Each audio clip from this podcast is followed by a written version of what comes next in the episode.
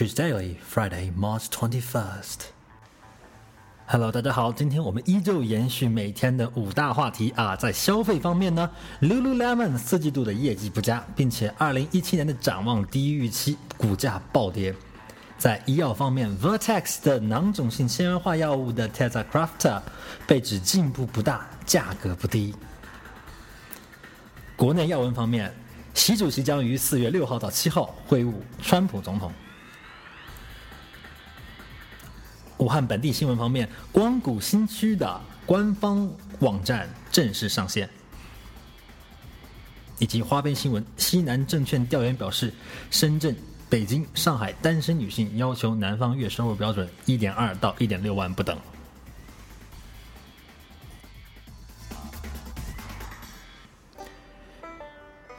Shares of Lululemon Athletica plunged 19% in pre-market Thursday as a disappointing fiscal fourth quarter report and outlook prompted multiple downgrades and price target cuts. The seller puts the yoga gear seller stock on track to open at lowest level since January 2016 and to suffer its biggest one-day percentage loss since December 2008. Analyst Wells Fargo cut its rating to market perform after it outperformed since January 2016 and cut his stock valuation range to 49 to $50 from 78 to $80. Boruchow said he was particularly surprised by the significant erosion anticipated in the e commerce business. Slowing sales and moderate gross margins put Bull's thesis on the mat. And shares in Boston's Vertex Pharmaceuticals are up 22% to 109 after the biotechnology company released data on an experimental combination pill to treat cystic fibrosis, a genetic disease that shortens patients' lives by affecting their lungs and digestive systems. That gives the biotech a market capitalization of 27 billion US dollars. Vertex has 10 positive late stage trials in cystic fibrosis in five years, and if approved, this new medicine will be the third it had brought to the market. So, doctors unconnected with Vertex give use a more muted word to describe the, the new drug, tezacaftor, incremental, a small step along the path of coming up with a treatment for all the patients with the many different genetic mutations that can cause cystic fibrosis. So, one question that's unavoidable and how much will this drug cost? Kalydeco entered the market with a list price of 300,000 per patient per year. Or Orkambi, despite being less effective, lists at 259,000 per year. The Vertex data came out at the same time and the two new drugs were approved.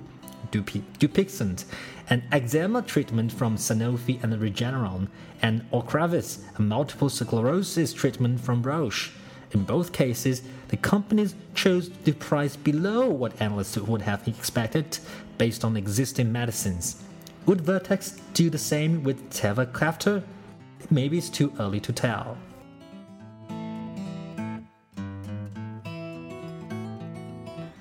And President Xi Jinping will pay a state visit to Finland from April 4 to 6 and meet with United States President Donald Trump in Florida on April 6 to 7.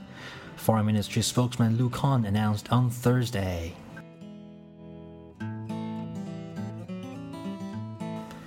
The Wuhan East Lake High Tech Development Zone, also known as the China's Optics Valley, has launched its new English language website on March 20, 2017. The website is divided into seven sections, including a media center which features what is new in Optics Valley with an international perspective.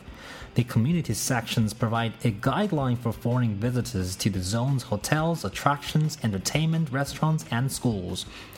The other sections, including overview, industrial parks, doing business, enterprises, and contact us, provide a brief introduction to the parks, the industry layout, major projects, top enterprises and investment advantages of Optics Valley.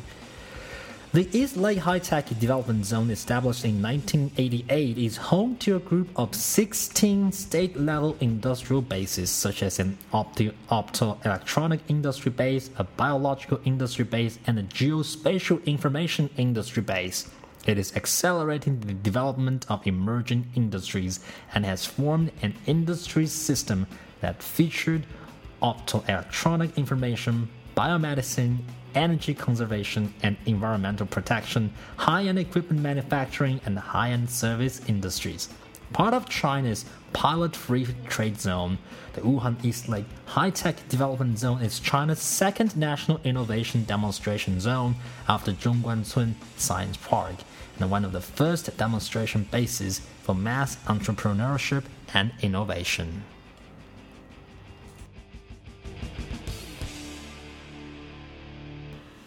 And last but not the least, a survey by Southwestern Securities shows that the threshold expected monthly salary of a prospective male spouse in the eyes of the single women in Shenzhen, Beijing, and Shanghai comes in at around 16, 15, and 12,000 respectively. The requirement is a partial indication that the women in China are becoming increasingly independent and assertive in looking for their significant others. And that wraps up today's Kris Daily, and stay tuned for the April Fool's version on April 1st.